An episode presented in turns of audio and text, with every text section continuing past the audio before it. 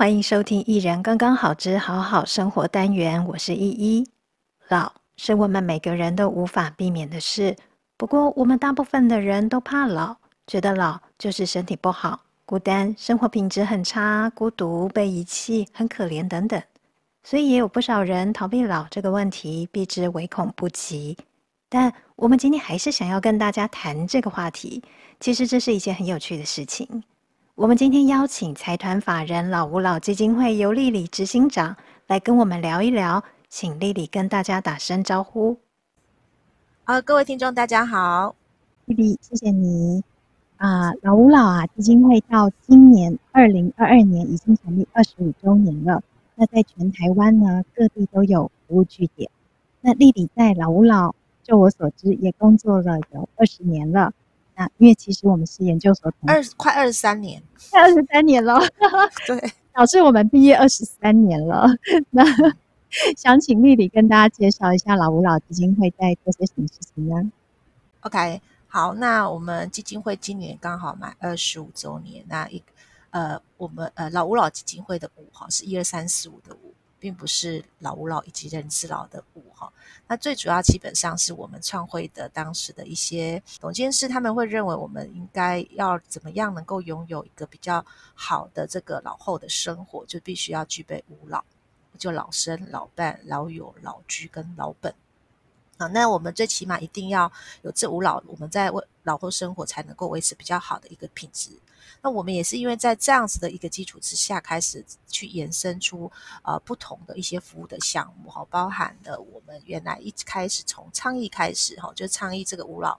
无老无保的这个生活的方式，到后来慢慢的啊、进入到社区来提供我们社区的一些呃弱势的比较呃偏弱势的一些长辈的服务，或者是我们现在目前的这个长期照顾的这一块，还有我们针对我们的一些比较健康的长辈，如何让他们啊、生活可以更健康，可以更美好的一些生活的方式，好，这是我们现在目前做的。那项目其实是很多，然后那我觉得时间的关系，我。也没办法一一的去讲说，哎，我们有哪些项目？那个林林总总加起来，应该有好几十项的服务的项目，在我们的这个服务的区域哦。那区域的话，就包含了我们大概最南到云林，然后最北就是到我们的这个新北、台北的这样的一服务区，有七个县市、十二个服务中心的一个呃服务的领域这样子。因为像现在我们比较所知的是长照二点零，像居家服务。或者是有一些公共资源，像日间照顾这一些呃服务的形式，那在老吾老都有提供吗？呃，长期照顾确实是我们这几年政府非常着力，那也不得不就去呃聚焦在这一块，是因为我们的老化的人口非常非常的多，而且它的这个成长的速度呈呈现倍数的，也不能讲倍数，就是它成长的速度很快，是因为我们的年轻人不生孩子。少子化跟这个加速了我们这个高龄的这个速度哈，就比例的速度就会加快，甚至于啊就变成我们全世界第一名的老化的速度。那这样子的一个情况之下，我们政府或者是我们民间不得不去面对这个呃民众或者家庭需要长期照顾这件事情上。那基金会在长期照顾的这一块哈，政府把它区分三大的三大的领域，第一个部分就是呃二十四小时住宿型哈。就是会会就是以前呃传统的这个养老院，然后就俗称的养老院。那第二种就是社区式的照顾，就是我们在我们的长辈在我们的社区当中就可以使用的这些服务的一些设施。那第三类就是是呃机构呃那个居家式的，好，居家式就是我们把服务提供到老人家里面去的这样的模式。那基金会的愿景其实就是希望我们所有的人可以在在社区当中越老活越好，所以我们的服务呢，就比较集中在居家式跟社区式这两类的这个服务的项目。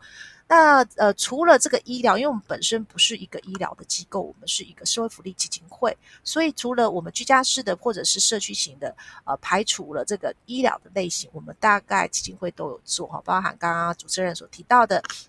这个居家服务的部分，呃，日间照顾，好，然后我们的这个。呃，就是送餐服务啊，然后我们也有做这个呃呃家庭照顾者的服务方案，好，等等，这些都是在我们的服务的项目里面都有来从事。提到老，就会想到长照悲歌这件事情，大家就会很恐惧。我相信，在我们的人口老化以及长寿这样子的一个趋势底下，对于老的概念，应该慢慢有一点不太一样了。大家对自己的生命、生命状态的那个观感啊，自自我认知好像也慢慢的不同了。包括不生孩子啦，包括我们可能到了某一个年龄，诶，我们还不会觉得自己老，这一些想法好像也也冒出来了。所以在今年呢、啊，老吾老基金会在做二十五周年庆的时候，有一个口号很引起我注意，这叫做“助老新潮流”。那是不是在你们老吾老提供服务的过程里面，也有发现你们的服务对象有呈现出什么样的变化呢？那确实，我们的一些长辈的想法跟呃再长一辈的其实都不一样哦，包含了我们原来提供的可能是弱势族群的这个呃他们的需求，在后面的时候其实都已经产生了一些变化。我我我最常常举的一个例子就是我们的送餐。哦，我们以前我们的老人家送餐哦，就是我们送餐给他的时候啊，我们长一点长一点的老老老人家会觉得说，哇，那个营养师配餐的食物真难吃。所以呢，我们以前早期的时候都发生过，我们的那个送餐的餐食的，那有些长辈会把它拿去给狗吃。诶，我是我有听过，我有听过这样的例子，就是他他说。哦，我们很生，我们很生气，也很伤心的。我们老人家送便当给他吃，他结果嫌弃我们的便当不好吃，给给狗吃，然后自己再去买个便当来吃。那那就很怪啊！就是明明这是有营养师配膳出来，他不吃哈。但是最近几年就开始产生了一些变化，就是我们的我们的长辈有一些的呃长辈哈，就会开始会很重视养生这件事情，所以他他。即便这个东西可能边跟他平常吃的不太一样，或者是跟他以前年轻的时候，以前可能哦我爱吃美食，可是当他达到一定年龄的时候，他就会觉得健康比美食更重要。所以呢，他像我们有做这个共餐哦，就老人家在我们餐厅吃饭，有一个长辈都在跟我讲，他说，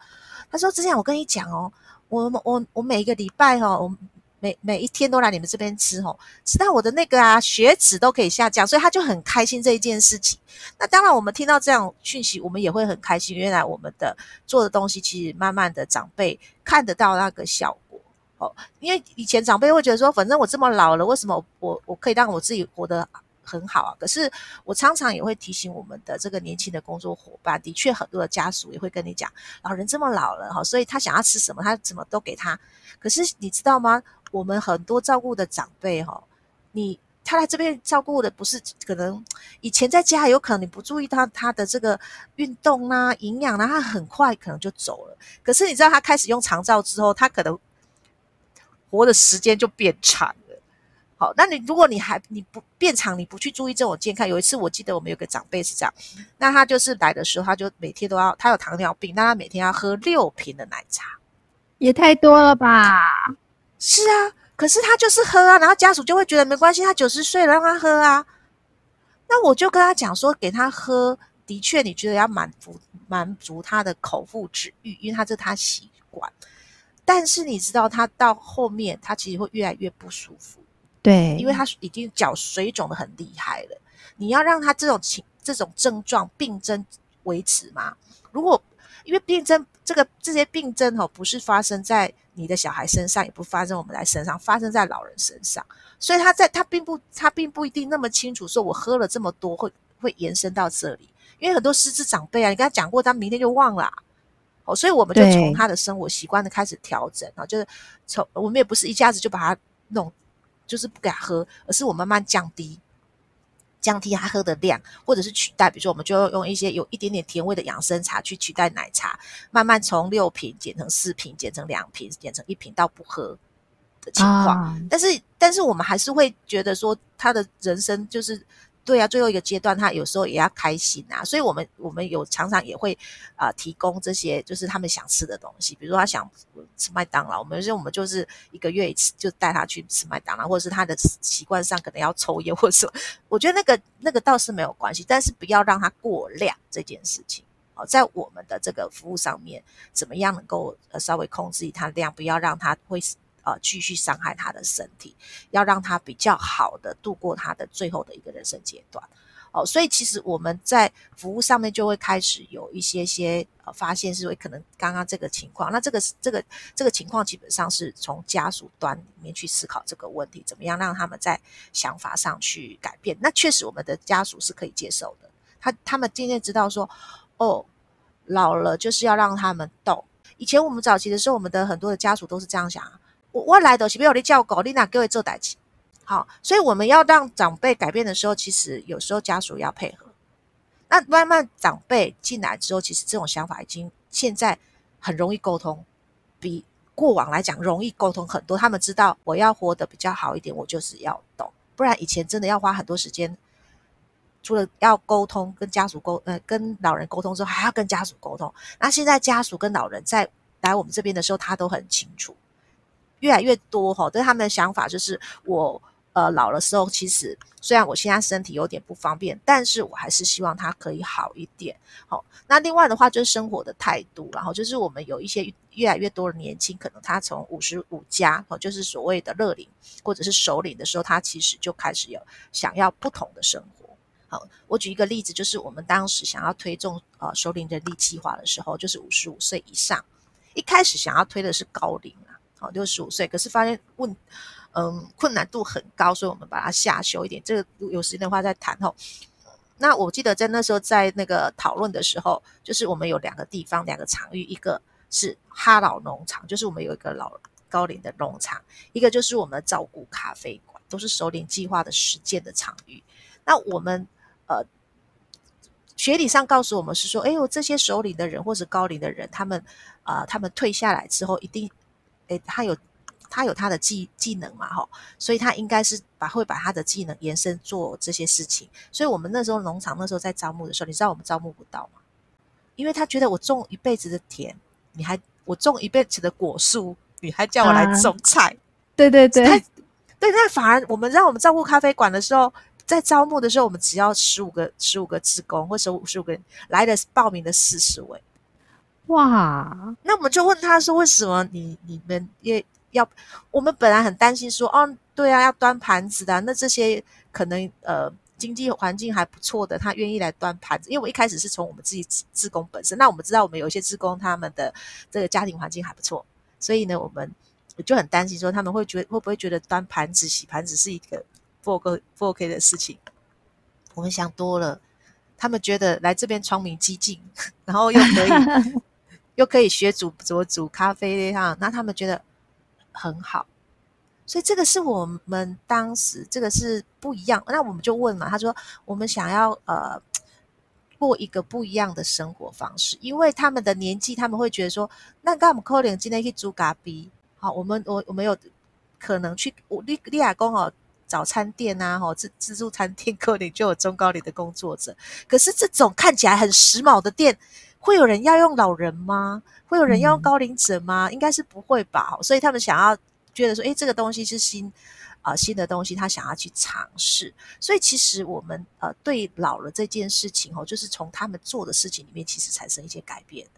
他们会觉得呃可以有不同的一个选择，然后接触的层面一多哦，就是他开始接触他们以往的生活方式不同之后，他们对他们的啊、呃、能力也好。态度也好，其实都有一些转换，都有一些转变，不再像我们有可能，我们好像到了一定的年龄，就是一呃有一个理论叫撤退理论嘛，好，就觉得我们好像年纪大了就应该回归到家庭里面、嗯、啊，就是带孙子啊。那现在 no，现在很多人是不带孙子的，现在很多的是反而是年轻人来拜托长辈来帮他带孙子。他说跟你讲不行，我有自己想要去的生活，我不我没有想要再帮你带孙子。这件事情，我觉得产生了一个比较大的一个转变。那这个也是我们当时在推，是说我们怎么样去把 old 等于 yes 的这件事情，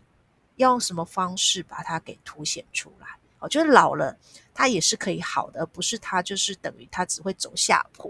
我们呃越这也是我们的呃契合我们的愿景，就是我们希望所有的人都可以越老活越好。所以我们在我们的新的五年里程碑当中，就把 old 等于 yes 这个部分，希望在接下来的这五年，把它呃透过很多的方式，把它给让一般的民众知道，包括我们刚刚讲的首领首领的这个计划，就不管是我们现在大概有几个场域，在让包含农场、咖啡馆。还有我们的糕饼铺啊，就是我们让他们呃搞呃，就是这个做那个糕饼的这一块，或者是接下来在我们北投的地方有一个呃，就是哈拉的这个餐厅哈，就是我们的这个呃，应该什么工程厅它多了哈，就是就便当啦哈，就是我们开始呃卖便当这样子。那卖便当，我们那时候在开职训的时候也是一样哦，那时候我们开了一个职训班，那时候中呃中央他很担心。那他们当时在跟我们、啊、呃讨论这个计划的时候，就是他很担心没有人要来，嗯，好，就是没有人要来参加，所以他给当时给的目标很低呀、那我们就觉得，哎，感觉上好像比较不会有压力，所以他就我们就去申请了这个计划。没想到来报名的超多，又是报满这些银发族，就在报名参加职训班的人很多哦，就是所以我们的长辈他他可能还还觉得我还可以的人也越来越多。就是我们，我们台湾之前好像有个调查，后来这个年金制度改革之后，或者是公公家就是公部门的这个呃年金改革之后，年龄有稍微比较往后延一点，否则的话，之前我记得没错的话是五十七岁平均年龄退休。好，那这么年这么低的年龄的退休，其实他的人生还很长。他如果全部都只有在呃就是利己哈，我说利己是说。立即不是什么坏事哦，立即有可能他是去上什么呃乐乐龄班啊，或者长青学院啊，自己去爬山健身都是很好的，只要他自己能够把自己照顾好，都是好事。可是慢慢延伸，他可能可以开始去思考是呃比较是利他的层面，比如说担任职工，或者是继续就业，继续奉献，运运用各式各样的方式继续贡献，不是不见得一定是赚钱这件事哦。那有些人可能是呃。只有一点点的钱，但是他觉得没关系，我们的重点不在赚钱，但是我他还是有一些些收入，但是他就可以去奉献他的这个呃呃学新的东西，比如说我们最常看到的是很多人去学这个绘本，然后或者是这个说故事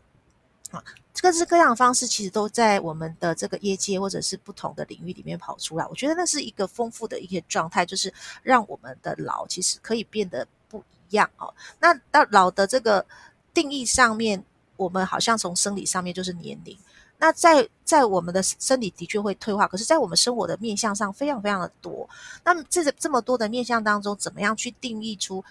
old 等于 yes？老实说，我们现在基金会也还在去摸索，到底要从哪些层面切下去。除了我们刚刚讲的收敛计划之外，那个有某部分其实是从他的尊严、他尊尊严跟经济面去琢磨的。哈，那但是还有没有其他的层面？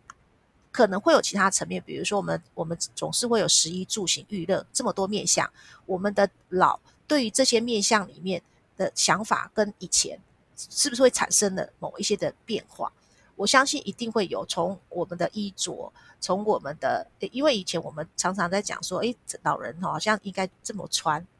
我们老人自己这么想哦，我记得我那时候我婆婆就是这样啊，嗯、就是我就我就觉得说啊，那个我们过年了嘛，我们应该买比较那个气色比较好的衣服。可是她看到衣服那颜色，她就说她这个东西不是老人穿的。我想说，那什么是老人穿的？老人就应该要穿成这个样吗？哈，那我觉得现在其实我已经环境大大不同，同样六十岁以前的六十岁跟现在的六十岁，我我开始一开始的时候，我就会跟主持人聊天，我是说。我现在五十岁，我好像没有觉得自己老，怎么老？感觉像没有太老的感觉然后，那我、嗯、我可能身呃会产的产生一些皱纹呐，哦，那你身体也可能比较容易疲累啦，那你也可能怎么样？可是不会觉得就自己好像是就是一定要一定要往那个老的方向去呃吃呃食衣住行这样的全部都是要老的形式。但是怎么跟他一起这个共存就很重要，就是生活习惯上的改变是 OK 的。我不认为做做这个动作叫做就是让你老了，好，做这个动作让你越未来往朝向这个老化的过程当中，可以让你安全生活可以舒适。我觉得这个还是最重要。我常常开玩笑是说，因为我因为以以前因为我今年五十二岁嘛，哈，那呃。我以前我们家的浴室是有浴缸的，所以我必须要跨过浴缸进去冲凉哦，就会洗澡。那我我我我后来就是一个习惯动作，我出出来的时候，我一定会扶墙壁。嗯，因为我们我还没有装扶手，我一定会扶墙壁，我不会觉得说我好我好像四十几岁、三十几岁不需要，而是这个习惯是从呃日常当中培养，因为我不会觉得说我扶的墙壁叫做老。但是我们很有没有很多的长辈会觉得那叫老？会有哦，对，对我们我我我婆婆也是哦。那时候她为了要证明自己没老的这件事，她已经七十几岁，她她还是要证明自己没老，你知道？我说说，所以我通常在通常通常我不讲不老，因为不人不可能不老，你怎么样跟他共存？她为了要证明她没有老这件事情，我记得她那时候要去摘那个菜园摘菜，她硬是她说我以前年轻的时候我可以摘四小时哦。蹲着四小时。哦，他为了要证明自己没老，蹲下去再四小时，不行了。现在，嗯，因为他会觉得说，我好像可以，好，即便不是那么长时间，可能是一小时，你以前可以一小时，但是你老的时候，可能你也没办法做到一小时，可以，你可以改成半小时，但是一样可以做自己原来的事，欸，哎，对，我可以维持我原来做的事，但是我可以改变方式，让他生活不被干扰。这个其实是一个很重要老的态度，那这个这样的态度也越来越多的这个呃讯息给这个现在年轻的一个时代，年轻时代也慢慢能够去接受。但是我们老实说，现在你你要去改变一个七十岁的长辈的想法很难，就是非常非常困难，所以反而是要呃长期家人要怎么去协助他，我觉得反而才是更重要的哈。所以这个是我从我自己个人经验。再带到我们的这个场域里面来，我们的呃很多的长辈、很多的职工，其实一些想法都已经慢慢的有不同的一个想法跑出来，然后他的生活上面去做调整，让他可以更好。这个是我其实其实是非常内见的，这个也是势必一定要这样走，否则的话，台湾老人越来越多，什么都要依靠别人，那是不可能的事情哦。所以其实如何把自己照顾好，然后接。同时也可以减少家人跟社会的一个付出的时候，其实，诶，这样也是赚到啊！哦，就是在老人也是在赚钱呢。我对我来讲，我这个是一个长辈告诉我的。你跟我，我没有花小孩的钱，你看我把自己照顾得他，我没有花小孩钱，就是帮他赚钱。所以你要对我很好。后来觉得也对啊，如果我今天生病的是小孩子，一定要抚养你，反而他要花很多的钱，所以没有花钱就是帮你赚钱。嗯，这个是我们的这个长辈，呃，实际上跟我这样讲的。所以年轻人，如果你的长辈是这种心态的话，你在照顾上面真的可以轻松非常非常的多。所以以后不要等他真的老的时候才就是说，才要怎么样帮他，那个都来不及的。反而是现在你在多多花一点时间在他他可沟通的范围之内。因为有些东西是有记忆的，比如说你的动作会有肌肉记忆。如果有在运动的人就知道，我的常做的动作，它就是会产生肌肉记忆。之后，其实你没有特别教他，都会记得。就像我刚刚扶手、扶墙壁这种动作，就是你已经形成一种记忆了。即便你去到外面的场合没有扶手，它都可以让你在在很多的环境当中可以生生活自如。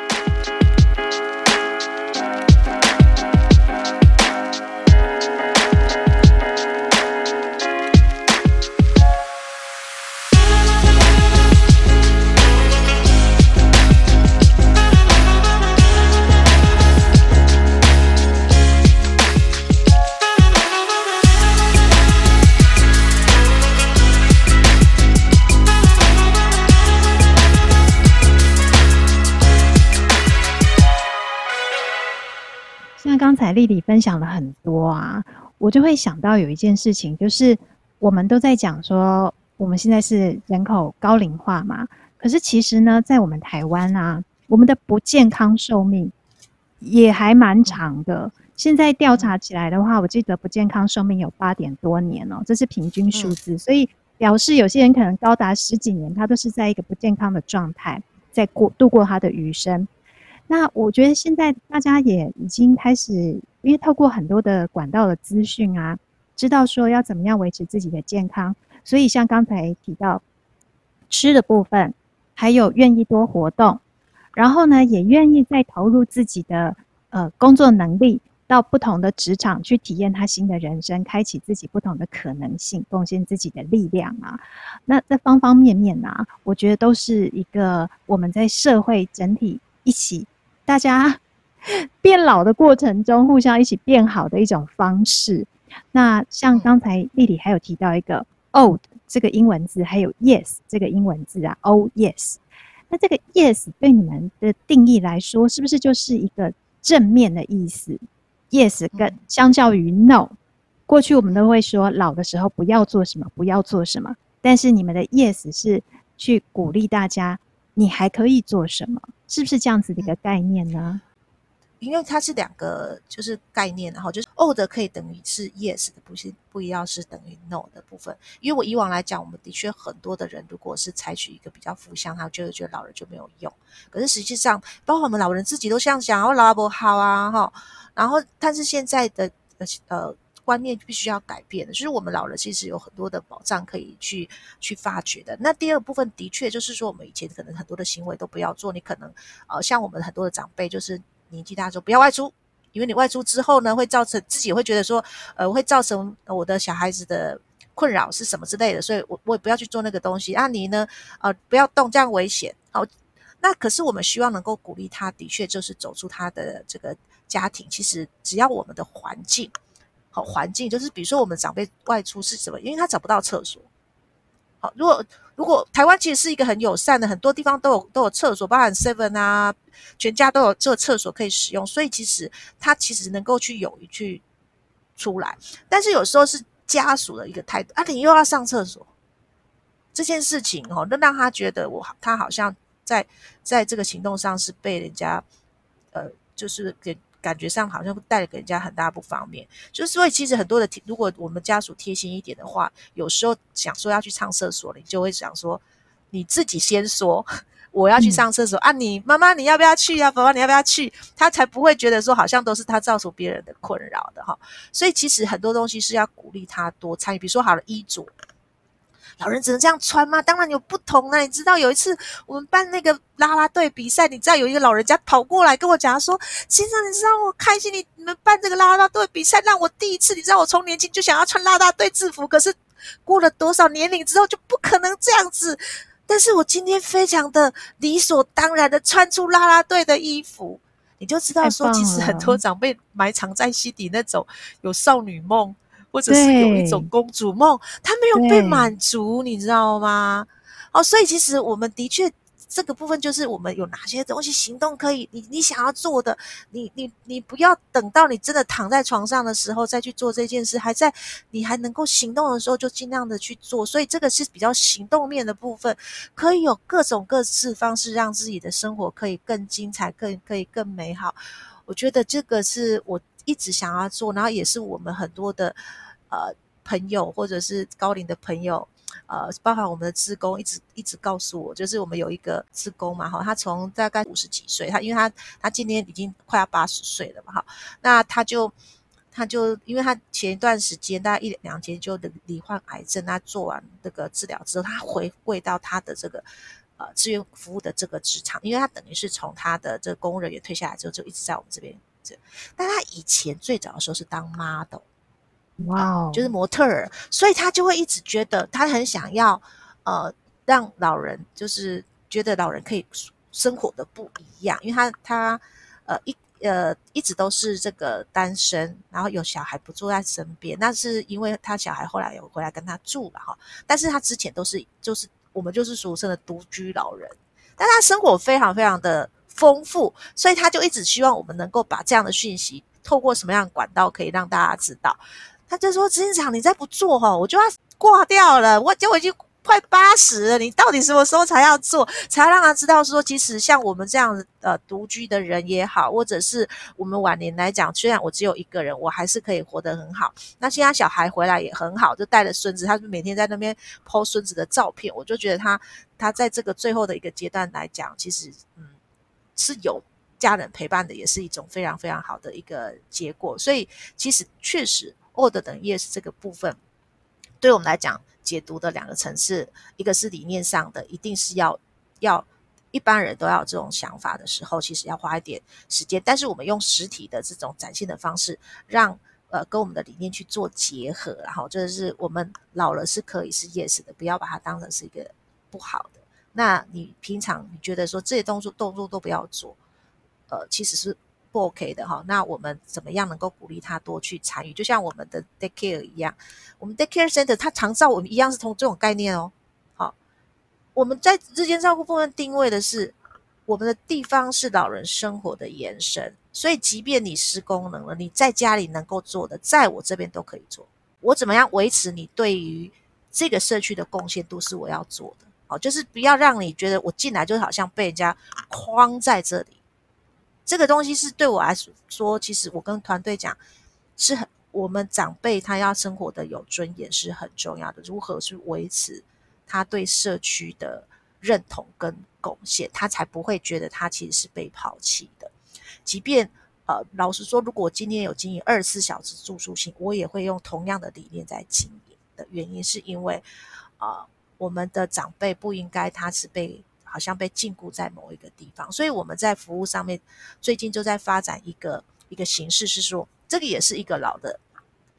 old 等于 yes 的一个展现嘛，好，最近我刚好我因为为了要这个东西，我就特别去关注我们的这个长长照服务的时候，他们的一些呃脸书的贴文，因为我们很多服务中心嘛，那几个故事我都觉得很棒哦，包含了我们有可能那个阿嬷很厉害，他会做那个馒头，你看一个老人家来我们这边之后，他可以双手揉馒头，欸那个、很很大的手劲哎、欸，对，他就是双手真的弄弄。揉完之后洗，把它弄成条状的时候，他一样可以用双手啊！他就做完之后，就是分享给我们其他的长辈吃这些这个这个馒头部分。你看他以前这个就是是他最拿手的，他可以他一样可以、嗯、可以把他的那个能力贡献给其他的。然后有另外一个部分，其实这个是比较是我觉得可以啊。我后来跟团队讲说，哎，我有一天就去我们彰化也有很多 daycare center 嘛，我就跟那个天后宫哦，天后宫是我们呃彰化。呃，鹿港地区的一个这个应该是信仰中心哈，这个信仰，所以我就去的时候，我就跟那总干事讲说，哎，总干事，你们那个在做香火，可不可以每一个礼拜就是拿一些给我们老人做，老人来帮忙做香火，让他维持对社区的贡献。你知道我们老人家可以做香火这件事对他来讲多重要？嗯，因为他在觉得他在帮妈祖婆做事情，嗯，然后可以透过这个香火可以保佑很多很多的人。所以其实他就是在，我们就希望他能够在做这件事的时候，你看他跟照顾有关系吗？你你也不是在帮他翻身拍背，你也不是在喂食，对，好。但是照顾不是只有这些东西，他有很多面向的东西、理念的东西需要导进去，不要把老人当成一个没有用的人，把他摆在那边而已，而是你要花心思是把他当先把他当一个人，嗯。他就一个人，他一个人就会有这个有有这个呃心理上的需求，有吃饭的需求，有生活有移动的需求，有任何任何的需求。那除非他这个这样的一个需求已经慢慢渐渐的丧失了，我们就另当别论。但是当他有能力的时候，我们应该是让他的能力去发挥，透过我们的服务包含刚刚有提到的，就是比如说营养，因为我们自己在服务这么久，非常非常清楚，我们长长辈即便是功能了，他透过营养，透过运动。都可以让他的功能是恢复的，但是只有这两个足够吗？当然不够，所以它还可能还要包含心灵层次的。像我刚刚讲，香火除了如如呃维持他的这个心呃贡献度之外，对他的心灵的安定是非常非常重要的。所以他们在做这件事的时候，他们要非常虔诚。我本来一开始没有想到虔诚的这件事情，可是他们就非常虔诚，是因为我们我我就呃那个妙方就请了一个九十二岁的阿嬷来教他们怎么折那个香火。阿嬷就会教他说：“哦，你你在折之前要先怎样怎样。”哦，原来他们就是在做这种动作的时候，其实也是在他们稳定他们的情绪，或者是他们的心灵上的平静的这件事情，有很大很大的帮助。所以其实。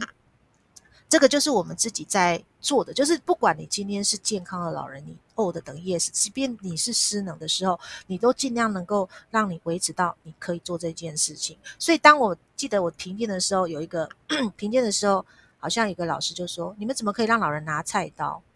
对我来讲，老人在家里面，因为他会回家，他在家里会不会拿菜刀？他只要在家里会拿菜刀，在我们这边就可以拿菜刀。对，我们应该是要去做一个预防的动作。哦，就是有的人在体，能力不好了，可能要给他拿来菜刀，可能他比较钝一点的，或者是怎么样，嗯、不要那么锋利。嗯，但是他还是可以做，他可以做，因为你这样，比如说他拿菜刀是要来切那个那个面团嘛，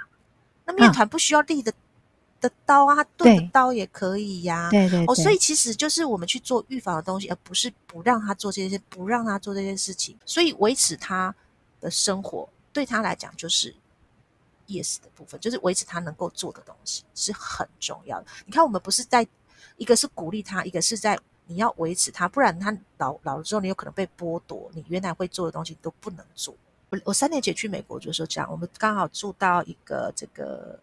呃，就是轰爸轰妈他们其实是八十几岁的老一对夫妻。那我们当时不是呃，他们是住在西雅图，但是我们不是。就是他呃，我们那个地方离西雅图很远，大概花一两小一两小时才会到。那他一个一个月才会过来看我们一次这样子。那他过来的时候，有一次就是看到他他们两个夫妻，一个在后面除草，呃，一个在那个推那个除草机，一个在除那个地方的草。那我们看到他他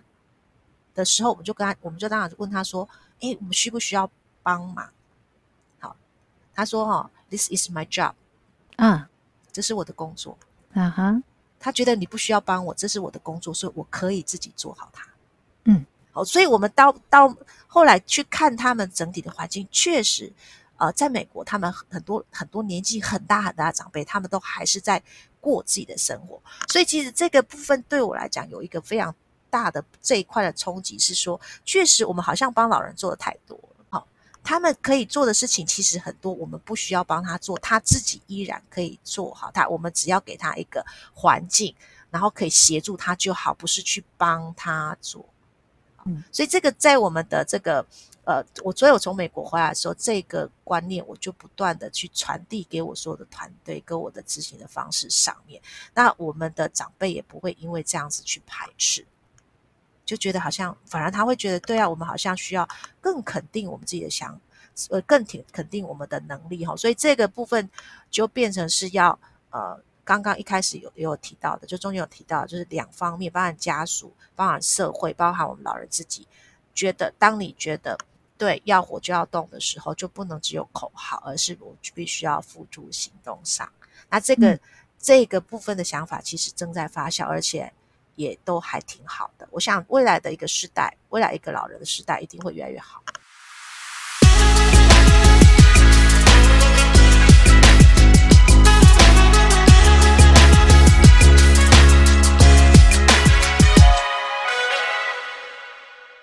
就像丽丽刚才有提到，像这些生活功能啊，日常生活功能，我们怎么样去维持，还有鼓励。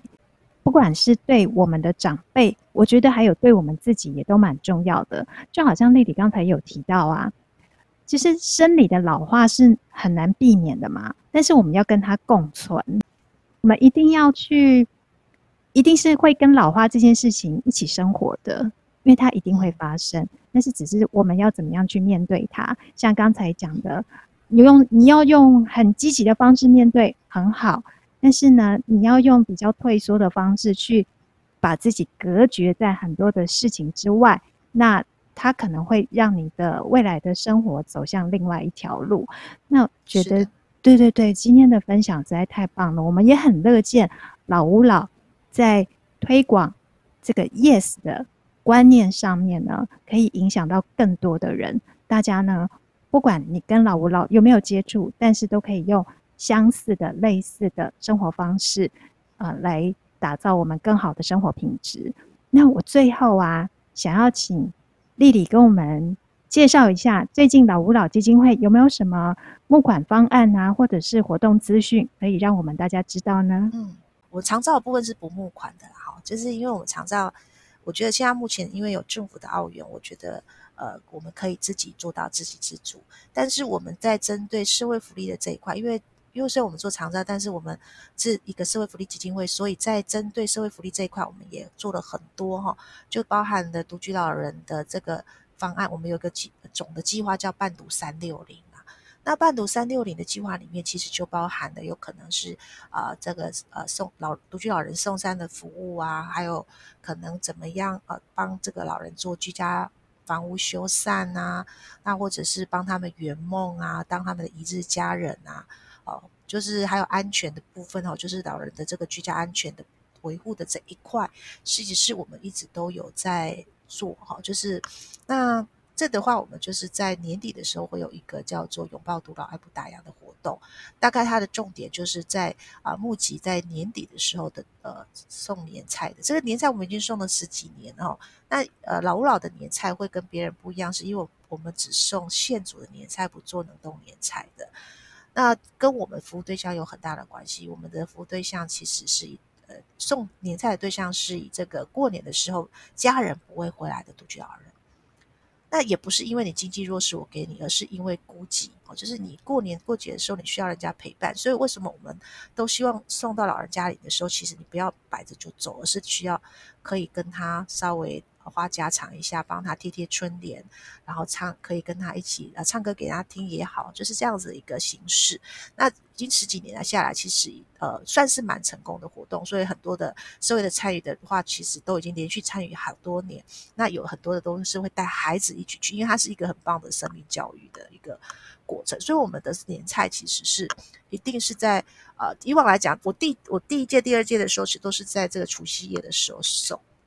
很困难了，因为那时候施工都回家了哈。嗯。那后来呢？那那那，因为我们的送的年菜就是真的是很完整，然后就是分量后来有把它稍微缩，不然那独居老人吃不完。我们就是一样，就是五菜一汤一饭这样的一个一个一一一个 set。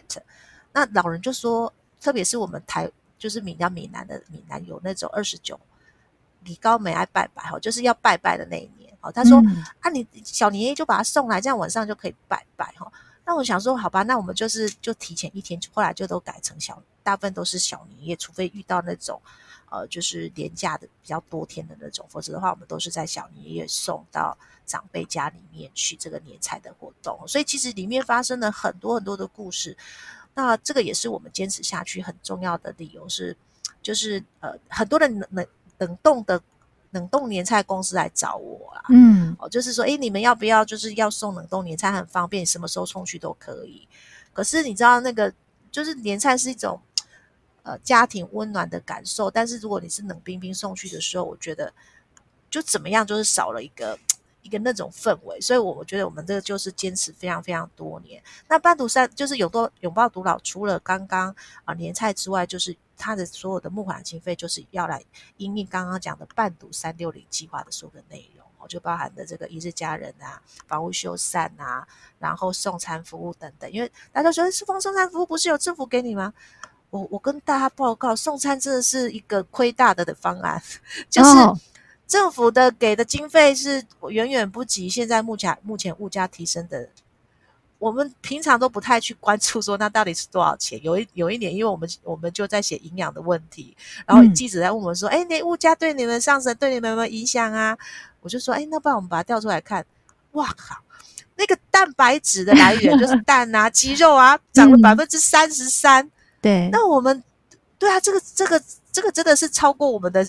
强项，你知道吗？就是那个价格这样不断的在往上飙，就是对我们来讲影响就非常非常大。所以政府给我们补助其实是远远不及的。所以虽然他呃，但还好是说政府也有后来也有调了一点点价格啊，就是但是还是不够。如果你想要把独居老人做好，那他们也针对比较是弱势的。但如果是属于这种一般户的，就没有办法顾及。所以我们还是呃，我们也同时也有这种边缘户的，就是他可能不在政府的补助。但是他经济又很不好的人，嗯、这种边缘户的人数也会随之也慢慢的一个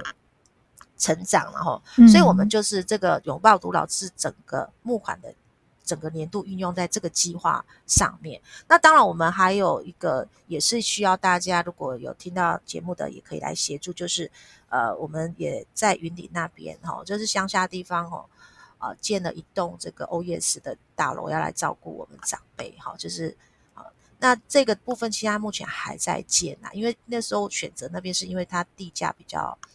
低吧，哈，就是赤桐那边哈，就是它的房价的地价相对比较低，我们比较有能力去呃，就是呃贷款来做这样的一个事情，然后透过募款的方式来建这这栋。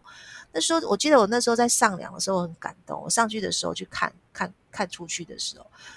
莿桐，我们那栋四层楼是赤桐里面最高的。哦，因为他他他整咖嘛，就是说好像想，嗯、所以每一个那个长辈或者是说很多的村民经过的时候，就会问说：“啊，这被冲啥？嗯，这个要干嘛？”哈，基本上我们就是想要建一个可以让让老社区的老人，或者是这个我们的长辈，或者是我们社区的人可以来共同运用的一个空间。这是我们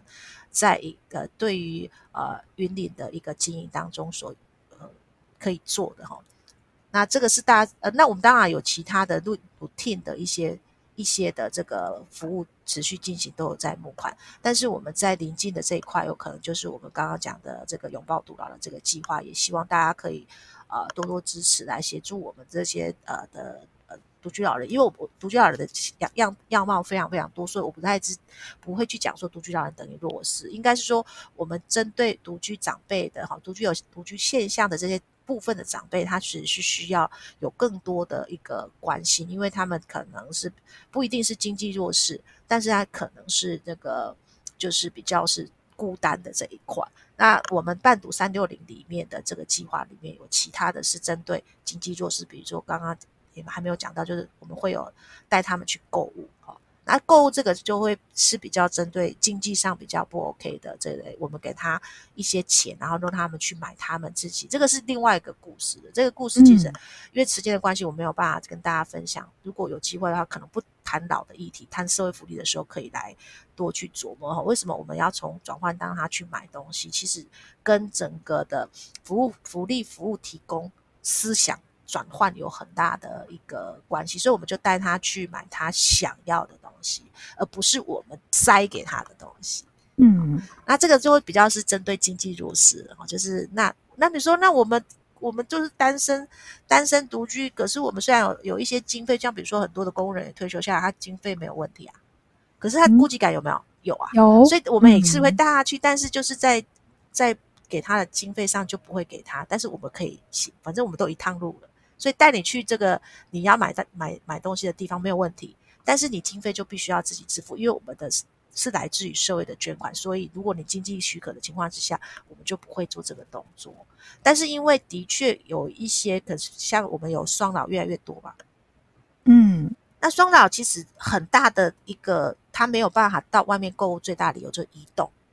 对，他的移动上开始出问题了哈，就是他可能一个是健康的没问题。一个是坐轮椅的，或者是比较不方便的时候，所以这个健康当然可以出去买。可是这个不健康的人，他想要出去的时候，他怎么出去？所以这个移动就开始产生了一些问题。所以有时候我们也会透过一些方案的方式来协助这样子的一个双老的家庭呐，哈。所以，所以有非常呃，我们的因为我们服务的类型非常多，你说要把一一的全部讲出来，可能是有呃，就时间上不够我讲嘛，哈。所以我们就是先用这种。呃，拥抱独老，爱不打烊这个计划是我们从我们大概下个月就会开始开始把呃开放这个就是呃募款字号来去做募款。那到时候我们的啊、呃、听众朋友们，就是如果你们呃有余力的话，就可以来协助关心我们这这一群哈、哦，曾经为我们的台湾这块土地里面打拼的人。哦，所有的所有台都台湾现在任何的发展都是一定有前人的脚步，我们要去感谢他们前人为我们打下的基础。嗯，没错。所以在十一月份的时候，拥抱独老，爱不打烊这个方案就会开始做公开的募款了。我们的这一集节目也有可能在那个时间点做播放。那到时候呢，我也会把这个募款资讯放在我们节目说明栏，所以也请听众朋友们除了听节目内容之外，也可以看一下我们的文字内容哦。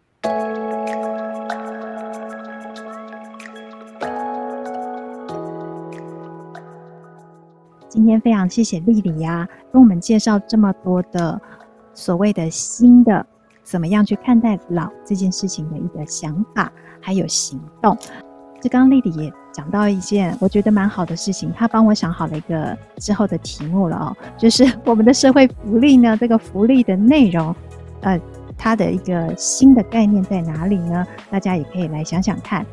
好，那今天就先谢谢丽丽跟我们聊到这里。那我们先一起跟听众朋友们说拜拜，谢谢大家，拜拜，拜拜。